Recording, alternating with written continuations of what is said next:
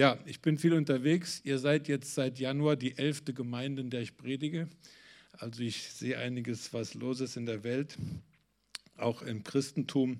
Und wir leben ja in besonders schönen Zeiten. Amen. Also überall, wo man hinkommt, gerade jetzt seit dem Beginn des Krieges, wird gefragt, ist das jetzt die Endzeit? Ich sage dann immer, äh, keine Ahnung, aber für dich kann es morgen zu Ende sein. Und deswegen sollte man auch so leben. Amen. Weil in der Endzeit leben wir eigentlich immer. Wir sollten so leben, dass uns nichts überreicht, noch nicht mal unbedingt der Tod, weil äh, als Christen haben wir eine Hoffnung, die darüber hinausgeht, oder? Amen. Von daher äh, ist es wichtig, dass wir vorbereitet sind. Und deswegen nach Gebet hat der Herr mich geführt, heute über ein Thema zu sprechen, was ich persönlich, äh, da das, ich finde das sehr, sehr wichtig. Und es geht um Ordnung und Herrlichkeit. Was haben denn Ordnung und Herrlichkeit miteinander zu tun? Eine Idee? Bedingen die sich eventuell? Ähm, wer weiß denn, dass Ordnung gut ist? Ja, also gerade die, die wir äh, den Segen hatten, deutsch geboren zu sein, wir wurden praktisch schon geordnet geboren. Und ähm, Ordnung hat Vorteile, oder? Aber die Bibel bringt eben die, diese, vielleicht nicht die Worte, aber die Themen von Ordnung und Herrlichkeit in Verbindung. Wenn ich von Herrlichkeit heute hier spreche, dann spreche ich von der Bedeutung von Herrlichkeit, die, bei der es um die manifeste, äh, das, das, das Manifestwerden von Gottes Gegenwart in einer konkreten Situation. Also zum Beispiel, wenn jemand geheilt wird, dann hat man die Herrlichkeit Gottes erlebt. Amen. Ja, zum Beispiel in Barcelona habe ich einen Mann kennengelernt, der war letzten Herbst so krank, der war äh, im Krankenhaus, war operiert worden. Sie konnten die, die Wunde nicht zumachen. Der lag mit einer offenen OP-Wunde. Er lag an allen Geräten angeschlossen, wo man Menschen anschließen kann, intubiert, Herz-Lungen-Maschine, Dialyse. Und die, das Krankenhaus hat zweimal seine Frau angerufen und hat gesagt, mach schon mal die Kleider für den Sarg fertig, weil wir rechnen stündlich mit seinem Ableben. Dann hat er multiples Organversagen gehabt, hatte Corona, Krebs und ich weiß nicht, was der alles hatte. Ich habe ihn jetzt im Januar kennengelernt. Die haben gebetet und auf einmal, und die haben samstags abends angerufen und gesagt, also seid vorbereitet, bringt schon mal die, die Kleider für den Sarg mit. Und sonntags nachmittags ruft das Krankenhaus an und sagt, wir wissen nicht, was hier passiert ist, aber alle Werte sind wieder auf normal. Nieren, alles, was da. und er lebt. Amen. Das ist die Herrlichkeit Gottes erleben. Amen. Und deswegen ist es, ist es schon mal wichtig äh, zu sehen, dass es hier vielleicht einen Zusammenhang gibt. Ich möchte mal mit einem Bibelvers starten, der wahrscheinlich allen etwas merkwürdig vorkommt. Aus dem Alten Testament, 1. Chronik 15, Vers 13. Da steht, denn weil beim ersten Mal nicht ihr, hier spricht David, der König David, zu einem Teil des Stammes der Leviten, weil ihr es, äh, weil beim ersten Mal nicht ihr es getan habt, machte der Herr unser Gott einen Riss unter uns, weil wir ihn nicht nach der Vorschrift gesucht haben. Der letzte Teil dieses Verses interessiert ist. Weil wir Gott nicht wie gesucht haben? Also viele denken, man kann Gott einfach suchen, wie man will, aber im Alten Testament war das nicht so.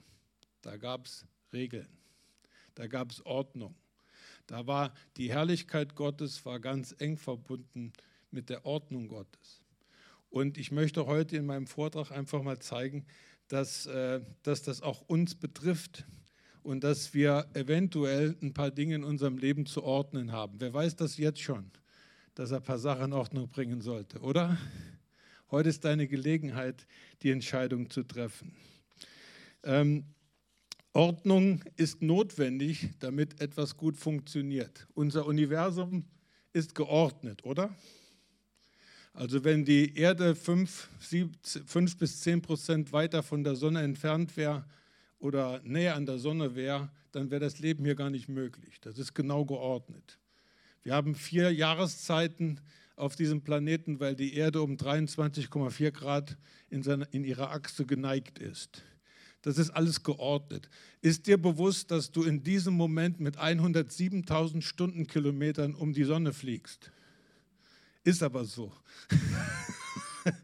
wir, wir legen jeden Tag 2,57 Millionen Kilometer zurück und merken das gar nicht. Weil Gott hat eine Ordnung geschaffen und die, das Universum funktioniert so. Gott hat auch eine Ordnung geschaffen in, in, dem, in unserem Körper. Unser Körper ist von Ordnung abhängig, um gut zu funktionieren, oder? Man fühlt sich doch am besten, wenn der Körper 100% gesund ist, oder? Ich kenne das nicht, also seit den letzten 64 Jahren war ich nicht gesund, aber ich habe davon gehört. Das muss schön sein. Amen. Also Ordnung ist etwas Wunderbares, weil Ordnung äh, garantiert eben ein richtiges Funktionieren. Die Frage ist jetzt, hat denn meine Gottesbeziehung auch mit Ordnung zu tun? Kann es sein, dass es gewisse Ordnungskriterien gibt, die notwendig sind, damit meine Gottesbeziehung auch besser funktioniert? Wer ist denn mit seiner Gottesbeziehung absolut zufrieden im Moment? Ja, gut, ihr seid zumindest ehrlich, Halleluja. Dann können wir ja daran arbeiten. Den merkwürdigen Vers, den ich eben vorgelesen habe, wo David zu den Leviten sagt, das letzte Mal haben wir Gott nicht nach der Vorschrift gesucht und deswegen hat Gott einen Riss gemacht. Das ist die Geschichte von David, wo er entschieden hat, nachdem er König geworden war in Jerusalem, wollte er die Bundeslade, haben wir ein Bild von der Bundeslade, äh, wollte er die Bundeslade, da wo sie in irgendeinem Krieg abgeblieben war, nach Jerusalem bringen. Also David ist König geworden. Jetzt will er sein Königtum starten in Jerusalem über ganz Israel und er will dass dieser, dieses Gerät, das ist die Bundeslade, das war für Israel, das war der Thron Gottes, das war die manifeste, sichtbare ja, Gegenwart Gottes unter dem Volk Israel. Und er wollte, dass dieses Zentrum vom jüdischen Glauben nach Jerusalem gebracht wird. Also hat David das gemacht, was alle Pfingstler machen, hat eine Riesenparty geschmissen große Kampagne gestartet. 30.000 Leute sind zu dem Haus von dem Mann Abinadab gegangen, wo das Ding stand, und wollten jetzt das Ding nach Jerusalem bringen. Das Ansinnen Davids war doch gut, oder? Weil jeder sollte doch das, den Wunsch haben, dass die Gegenwart Gottes im Zentrum meines Lebens ist, oder? Dass die Gegenwart Gottes im Zentrum meines, meiner Gemeinde ist, meiner Familie ist, meinem Land ist. Amen. Das heißt, die Absicht, die, das, was, was er damit verfolgte, das war von Davids Seiten 100% richtig. Amen. Aber er, die entscheiden aus irgendeinem Grund, etwas zu tun, ohne mal das erstmal mit Gott zu klären. Gefährliche Geschichte. Das heißt, sie laden diese Bundeslade, sie laden sie auf, heute würde man sagen, auf einen Ochsenkarren, auf einen Holzwagen, stellen das Ding da drauf, das wird von Rindern gezogen die zwei Söhne von diesem Mann, wo das Ding gestanden hat, Achio und Usa, begleiten diesen Tross. Wie gesagt, Riesenparty, Lobpreisband, Pauken, Trompeten, alles da, Tanz, riesige, riesiges Ding. Und dann gehen auf einmal die Ochsen durch oder die Rinder durch und das Ding fängt an zu wackeln und droht von diesem Wagen runterzukippen und dieser eine Mann, Usa, streckt seine Hand aus und hält, berührt diese Bundeslade, um sie festzuhalten. War das richtig? War das eine gute Absicht? Ja, aber es war trotzdem falsch, denn er ist in diesem Moment gestorben. Jetzt haben wir ein Problem, oder? Ähm, Gott segnet nicht immer die guten Absichten wenn es eine Ordnung gibt, die es über der guten Absicht zu ehren gibt. David ist erschüttert, der ist fix und. Ich meine, man muss sich das mal vorstellen. Du organisierst eine evangelistische Kampagne, da kommen 30.000 Leute ins Stadion und du willst so richtig Gott loben und preisen und die Lobpreisband legt los und da passiert was und da fällt einer auf einmal tot um, weil er Gott nicht geehrt hat. Heftig, oder? Aber hier, darum geht es hier eben, dass Äh, David ist vollkommen erschüttert, verständlich. Er ist auch sauer, sagt die Schrift, wenn du das Wort nachsiehst. Er ergrimmte, er war sauer auf Gott und er stellt diese entscheidende Frage. Wie soll denn jetzt bitte die Lade Gottes oder die Gegenwart Gottes zu mir kommen? Eine berechtigte Frage, oder? Und David tut das einzig Richtige. Er sucht nach den Antworten nicht irgendwo, sondern er sucht nach den Antworten in der Heiligen Schrift. Amen. Er geht zum Wort Gottes und sagt, was ist hier schiefgelaufen? Warum, warum ist dieser Mann gestorben? Das kann doch wohl nicht wahr sein. Und David, und David findet die Antworten. Er findet, dass Gott äh, durch Mose geboten hatte, die Bundeslade, die darf nur von Leviten und nur von der Abteilung der Leviten, der Kahatita, also eine spezielle Gruppe, auf goldenen Stangen auf ihren Schultern getragen werden. Das war der einzige Weg, die Bundeslade zu transportieren, ohne dass jemand Schaden nimmt. Aber hier wurde entschieden, die Gegenwart Gottes auf einen Holzwagen zu laden. Ich vermute, vielleicht kommt daher der Begriff, du bist auf dem Holzweg, aber ich bin mir nicht so ganz sicher. Wenn wir versuchen, mit menschlichen Mitteln die Gegenwart Gottes zu produzieren oder zu fördern, dann sind wir auf dem Holzweg. Wenn wir denken, dass wir entscheiden können, wie Gott sich uns gegenüber zu verhalten hat, dann sind wir auch auf dem Holzweg. Amen. Gott hat gesagt, das ist das heiligste Gerät, was Israel hatte. Heiliger ging es nicht. Gott hatte selbst denen gesagt, die das Ding transportieren sollten, wenn ihr das Ding transportiert, seid nur ja vorsichtig, dass ihr es nicht berührt, weil wenn ihr das berührt, dann fallt ihr tot um. Also Gott hatte gewarnt. Der Tod Usas war, weil da ein paar Leute die Bibel nicht gelesen haben. Amen. Ich merke schon, dass, dass, dass, dass, dass da haben wir Probleme mit, wenn wir auf einmal so einem heiligen Gott begegnen. Aber Gott ist heilig, oder? Könnte sowas im Neuen Testament passieren? Naja, lest mal Apostelgeschichte 5. Das ist im Neuen Testament. Da ist es passiert. Wir müssen sehen, dass unsere Kirchen, die, wir sind teilweise, weil einige von uns sind aufgewachsen mit einem strengen mit dem, der Idee eines sehr strengen Gottes. Und weil der Gott so streng war in der Verkündigung viele Jahrhunderte, sind Leute davon weggekommen, haben gesagt, nein, Gott ist doch Liebe, Gott ist doch Barmherzigkeit, Gott ist doch gut und freundlich. Das stimmt auch, aber du kannst nicht das eine gegen das andere austauschen. Amen. Und, und, und diese äh, Jesus liebt dich und alles ist gut und alles wird super, Theologie, die findest du leider in der Bibel nicht so exakt wieder. Amen. Trotzdem findet sich aber in der Bibel das, was Gott uns geben möchte. Gott möchte, dass seine Gegenwart in unserem Leben da ist. Amen. Gott möchte uns zeigen, dass wir wirklich seine, ja, seine Herrlichkeit erleben können, dass wir solche wunderbaren Sachen erleben können, wie zum Beispiel die Heilung von diesem Mann da in Barcelona, dass das in unserer Mitte geschieht, dass wir solche Zeugnisse hören, dass Leute erkennen können, erleben können, Gott ist präsent in meinem Leben, Gott ist präsent in meiner Familie, in meiner Gemeinde, Gott ist präsent auch darüber hinaus in meinem Land. Und deswegen ist es wichtig zu sehen, dass Gott seine Herrlichkeit und die Manifestation seiner Herrlichkeit eben mit auch seiner Ordnung in Verbindung bringt. Was macht David denn jetzt nach dieser Katastrophe, wo man sagen muss, menschlich absolut verständlich, oder? Da wären wir alle fertig gewesen, oder? Also ich auch, definitiv. Da hätten wir alle ein Problem mit Gott gehabt, oder? Ist auch kein Problem, ein Problem mit Gott zu haben, solange du mit ihm darüber redest. Amen. Wenn du sagst, Gott, ich kann dich so gar nicht, ich, ich kann dich so gar nicht annehmen als, als, als jemand, der streng ist und der auf einer gewissen Ordnung beharrt, dann red man mit Gott darüber. Nimm, krieg deine Antworten direkt von ihm. Was macht denn David, um dann endlich dann doch die Bundeslade nach Jerusalem zu bringen und dass Gott und seine Gegenwart das Zentrum seines zu beginnenden Reiches sein. Was hat er denn gemacht? Er geht an die Bibel und findet raus, okay, wir haben einen Fehler gemacht. Und dann wird David demütig.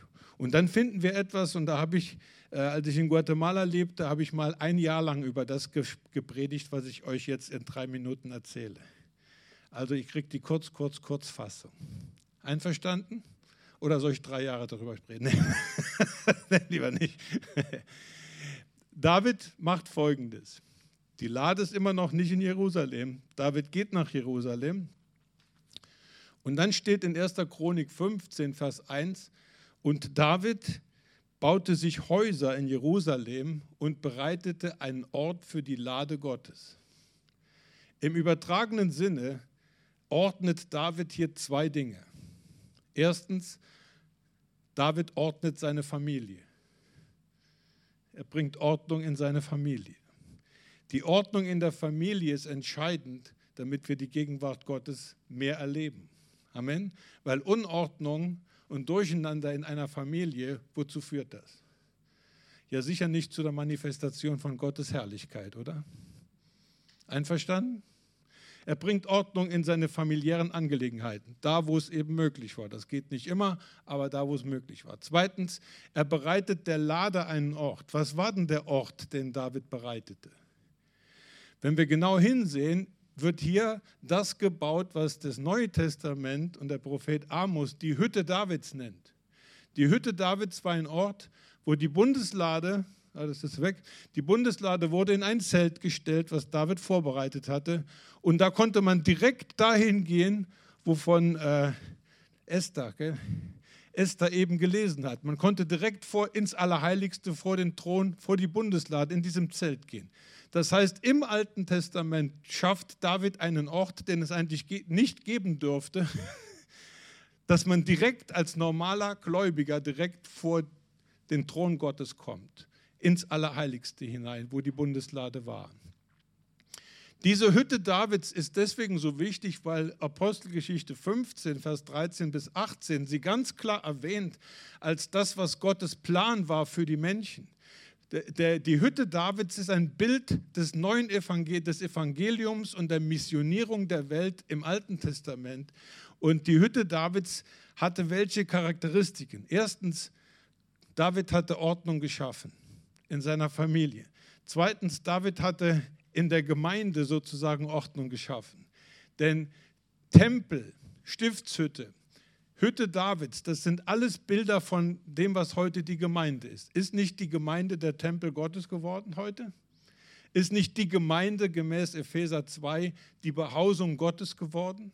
Das heißt, wir sind gemäß 1. Petrus 2, Vers 5, wir sind lebendige Steine, jeder einzelne von uns, wir bauen eine Behausung, einen Aufenthaltsort für Gott als Kollektiv in der Gemeinde. Amen.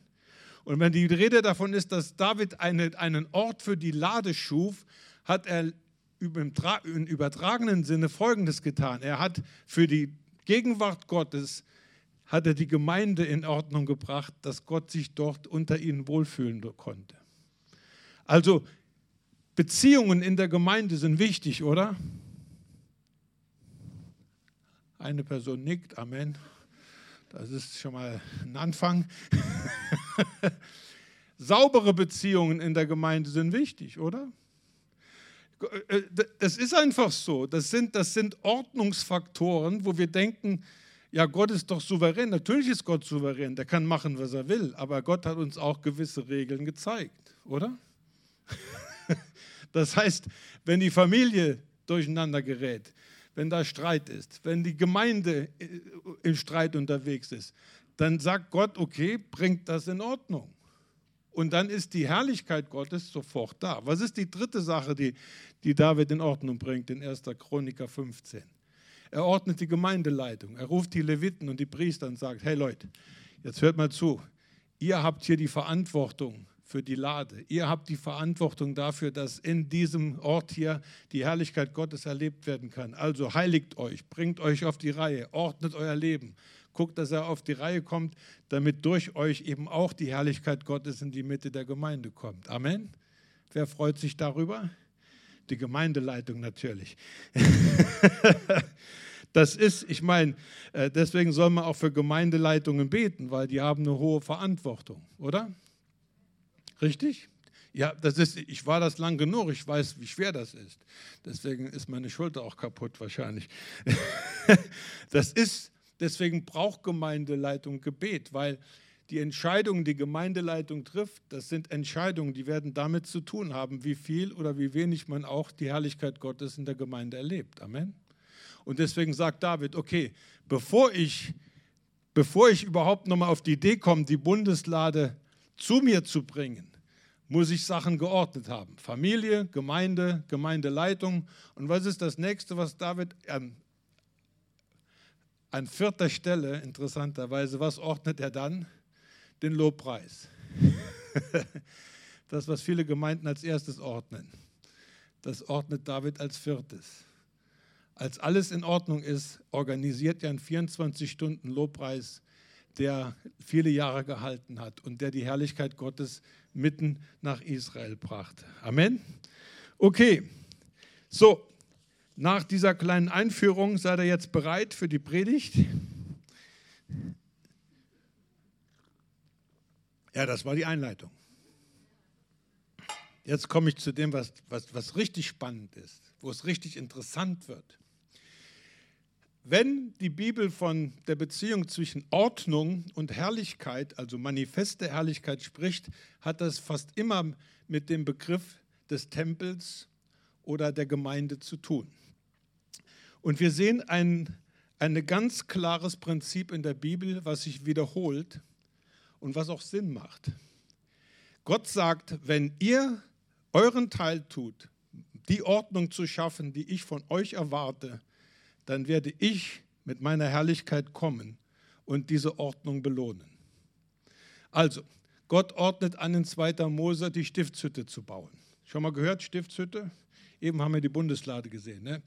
Die Stiftshütte, das war so ein, äh, eine Zeltkonstruktion, sehr aufwendig, sehr teuer übrigens, paar Millionen Euro allein an Gold. Und äh, das musste genauso gebaut werden, wie Gott es Mose gezeigt hat. Das heißt, Gott besteht darauf, mehrfach. Er sagt, bitte bau das Ding genau so, wie ich dir das gezeigt habe auf dem Berge. Und das macht Mose dann auch. Das Ding wird gebaut und dann wird das in, 4, in 2. Mose 40 aufgestellt. Und dann lesen wir Folgendes. Also bitte im Hinterkopf behalten. Der Mensch schafft die Ordnung, die Gott verlangt. Und was passiert dann, wenn die Ordnung vollbracht ist? Ich lese euch das einfach vor. Und er richtete den Vorhof auf rings um die Wohnung und um den Altar und hängte den Vorhang des, des Tores zum Vorhof auf. So vollendete Mose das Werk. Was heißt das? Die Ordnung ist geschaffen. Amen. Und was passiert dann? Da bedeckte die Wolke das Zelt der Begegnung und die Herrlichkeit des Herrn erfüllte die Wohnung. Was passiert also direkt nach Ordnung?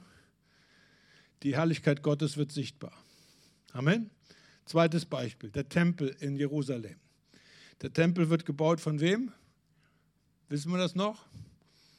Von König Salomo, richtig. Und in 1. Könige 8, der Tempel wird gebaut, der Tempel war im Prinzip so ähnlich wie die Stiftshütte, nur eben jetzt als festes Gebäude. Ansonsten war das Layout mehr, mehr oder weniger gleich. Und wieder passiert das Gleiche. Die bringen alles in Ordnung. Die Priester, die machen die letzten Lampen an, hängen die letzten Vorhänge auf. Und in dem Moment, wo alles in Ordnung ist, was passiert? Da erfüllt die Wolke der Herrlichkeit Gottes den Tempel, sodass die Priester nicht mehr im Tempel sich aufhalten konnten. Ordnung geschaffen. Was passiert als nächstes? Die Herrlichkeit kommt. Amen. Hat das was mit dem Neuen Testament zu tun? Natürlich. Wer hat schon mal Apostelgeschichte Kapitel 1 gelesen? Apostelgeschichte 1 ist zwischen 1. Mose und Offenbarung. Alle kennen das, klar. Und äh,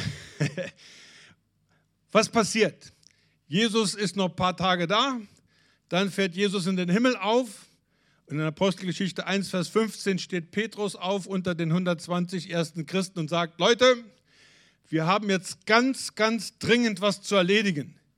Wir müssen, nicht wir sollten, sondern wir müssen Judas ersetzen, den zwölften Apostel, der sich umgebracht hat. Wir müssen jemanden finden, der, dies, der ihn ersetzt. Warum? Ja, weil Gott will nicht, dass die Gemeinde von einem Elverrat geführt wird.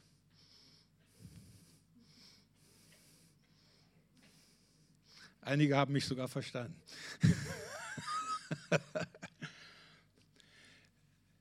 Ausflug in die Numerologie der Bibel. Die Zahl 12 ist die Zahl in der Bibel, die Gottes Ordnung und Verwaltung symbolisiert. Wie viele Monate hat man im Jahr? Zwölf. Im hebräischen Denken hatte der Tag zwölf Tage und die äh, zwölf Stunden und die Nacht zwölf Stunden. Wie viele Stämme hat Israel? Zwölf. Wie viele Apostel wählt Jesus? Zwölf. Und wenn du noch in Offenbarung hineingehst, dann wird das, dann kriegst du den zwölf äh, Koller. Da sind zwölf Tore, zwölf Engel, zwölf Perlen, zwölf Fundamente, zwölf Apostel. Und die Mauer ist 144 Ellen hoch. Das ist zwölf mal zwölf. zwölf, was bedeutet zwölf in der Bibel? Ordnung. Und Petrus sagt, wir müssen was machen? Wir können jetzt nicht sagen, na jo, wir waren zwölf, Jesus hat zwölf gewählt, bisschen Schwund ist immer, was soll's, wir machen mit dem Elferrad weiter. Nee, nee, nee, sagt Petrus, das geht überhaupt nicht. Wir brauchen den zwölften Apostel. Amen. Und in Apostelgeschichte 1, Vers 26 wird Matthias zum zwölften Apostel gewählt und eingesetzt. Und was passiert in Kapitel 2? Da ist Pfingsten. Und was ist Pfingsten? Ja, die Herrlichkeit Gottes. Wind, Feuerzungen.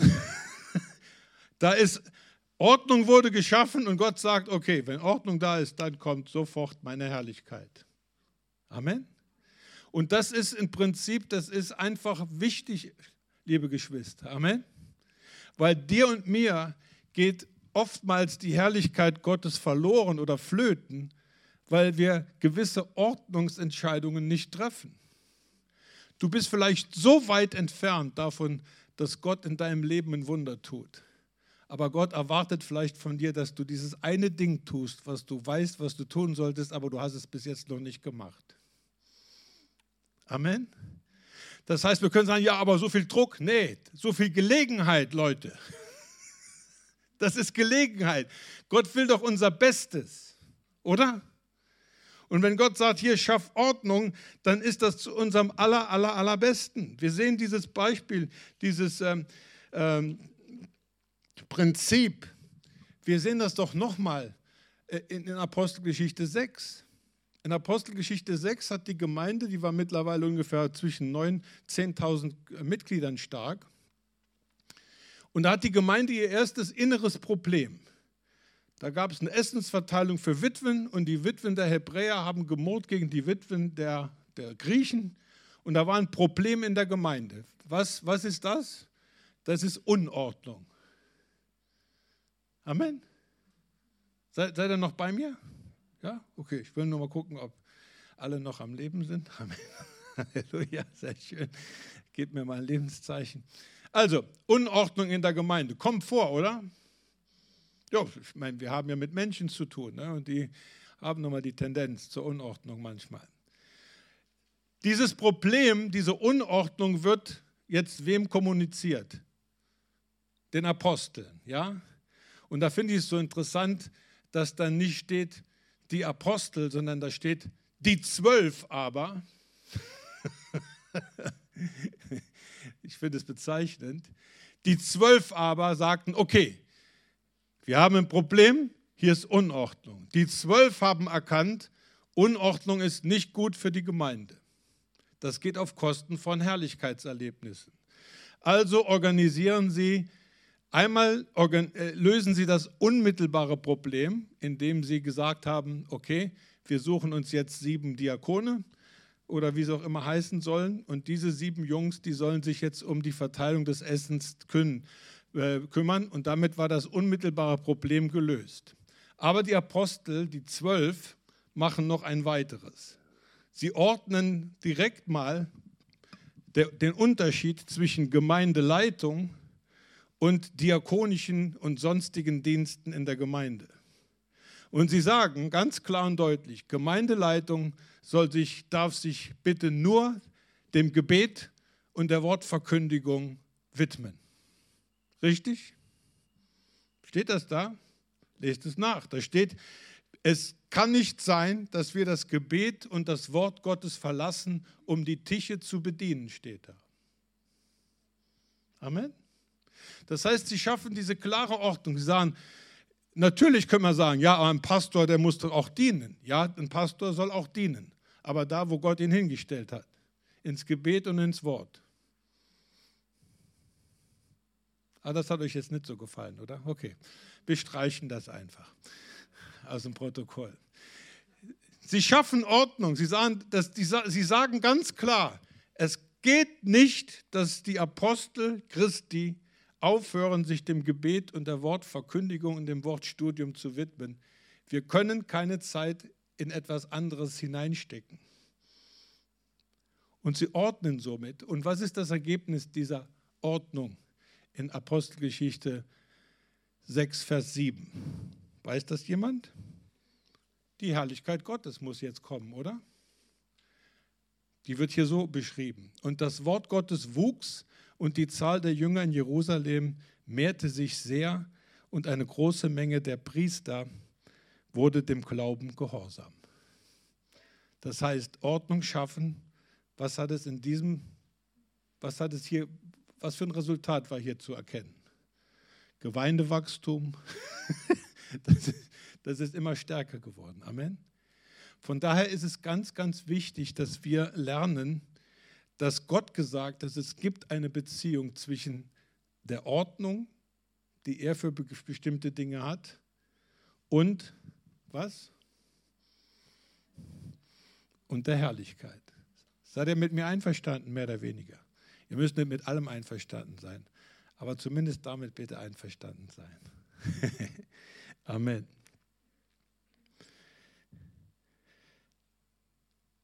Was bleibt uns jetzt? Wie reagieren wir jetzt hierauf? Ich, ich möchte mal hier ein paar allgemeine Ratschläge geben. Okay? Darf ich das? Okay. Erstens, wenn es irgendetwas gibt, von dem du weißt, dass du es in Ordnung bringen musst, das weiß ja nur du, oder? Dann bitte sei deutsch und verschiebe nicht auf morgen, was du heute kannst besorgen. Amen. Weil, wie ich eben schon mal gesagt habe, ich bin der festen Überzeugung, es kann sein, dass du so weit entfernt bist von einem ganz großen Wunder in deinem Leben und vor dem großen geistlichen Durchbruch. Und Gott wartet nur, dass dieses letzte Ding da erledigt wird, und zwar von dir. Amen. Okay, dreieinhalb Amen. Gut. Wenn du das Gefühl hast, dass die Herrlichkeit Gottes in deinem Leben zu wenig erfahren wird, hat jemand so ein Gefühl? Oder bist du, bist du da, dann müsstest du eigentlich jetzt hierher kommen, das erzählen, wie das geht. Also ich könnte noch ein bisschen mehr Herrlichkeit Gottes in meinem Leben gebrauchen. Amen. Und nicht nur im Gottesdienst, sondern auch im Alltag. Oder? Dann ist es doch ganz einfach. Wenn die Herrlichkeit Gottes sich in deinem Leben nicht so einstellt, wie du dir das wünschst oder wie du es von der Schrift her selbst verstehst, dann frag Gott doch mal, woran es liegt. Ich lese gerade zum Beispiel diese ganz alten Bücher der Bibel, Samuel, Könige, und da, sind, da, da findest du Geschichten, wo du denkst, wow, äh, da ist eine Hungersnot im Land. Und heute, wenn irgendwo eine Hungersnot ist, auf wen würde, auf wen würde die Menschheit das schieben? Auf Klima natürlich. Klima ist an allem schuld. Naja, Hungersnot in Israel. David fragt Gott, was ist denn hier los? Gott sagt, ja, ist eine Blutschuld. Da haben ein paar Leute haben die Gibeoniter umgebracht und ihr hattet einen Bund mit denen gemacht, dass er sie verschont. Das ist eine Blutschuld, die muss gelöst werden. Bis das nicht gelöst ist, bleibt die Hungersnot. Ordnung, Herrlichkeit.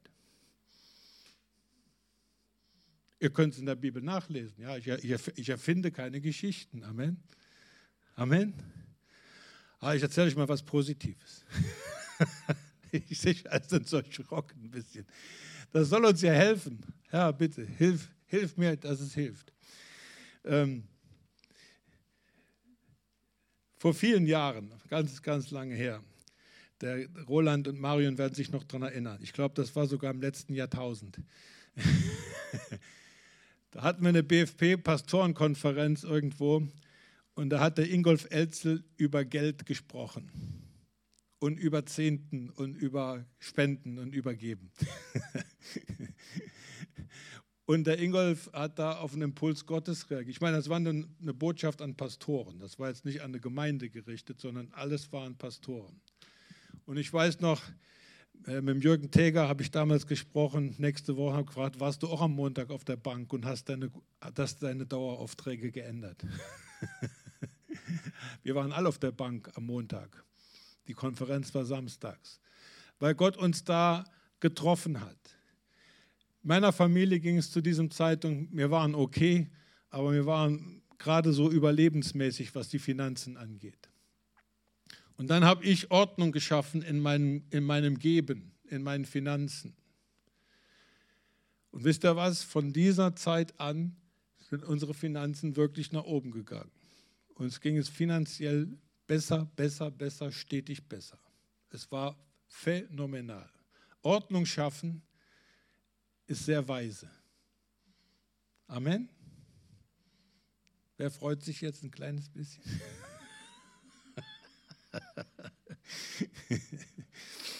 es, gibt sensible, es gibt sensible Bereiche im Leben, da solltest du dich fragen, ob alles in Ordnung ist, zumindest ob alles, was du ordnen kannst, geordnet ist. Erstens deine Familie, haben wir schon gehört. Amen. Was da machbar ist, mach es bitte. Zweitens, deine Zeit mit Gott. Ist die geordnet?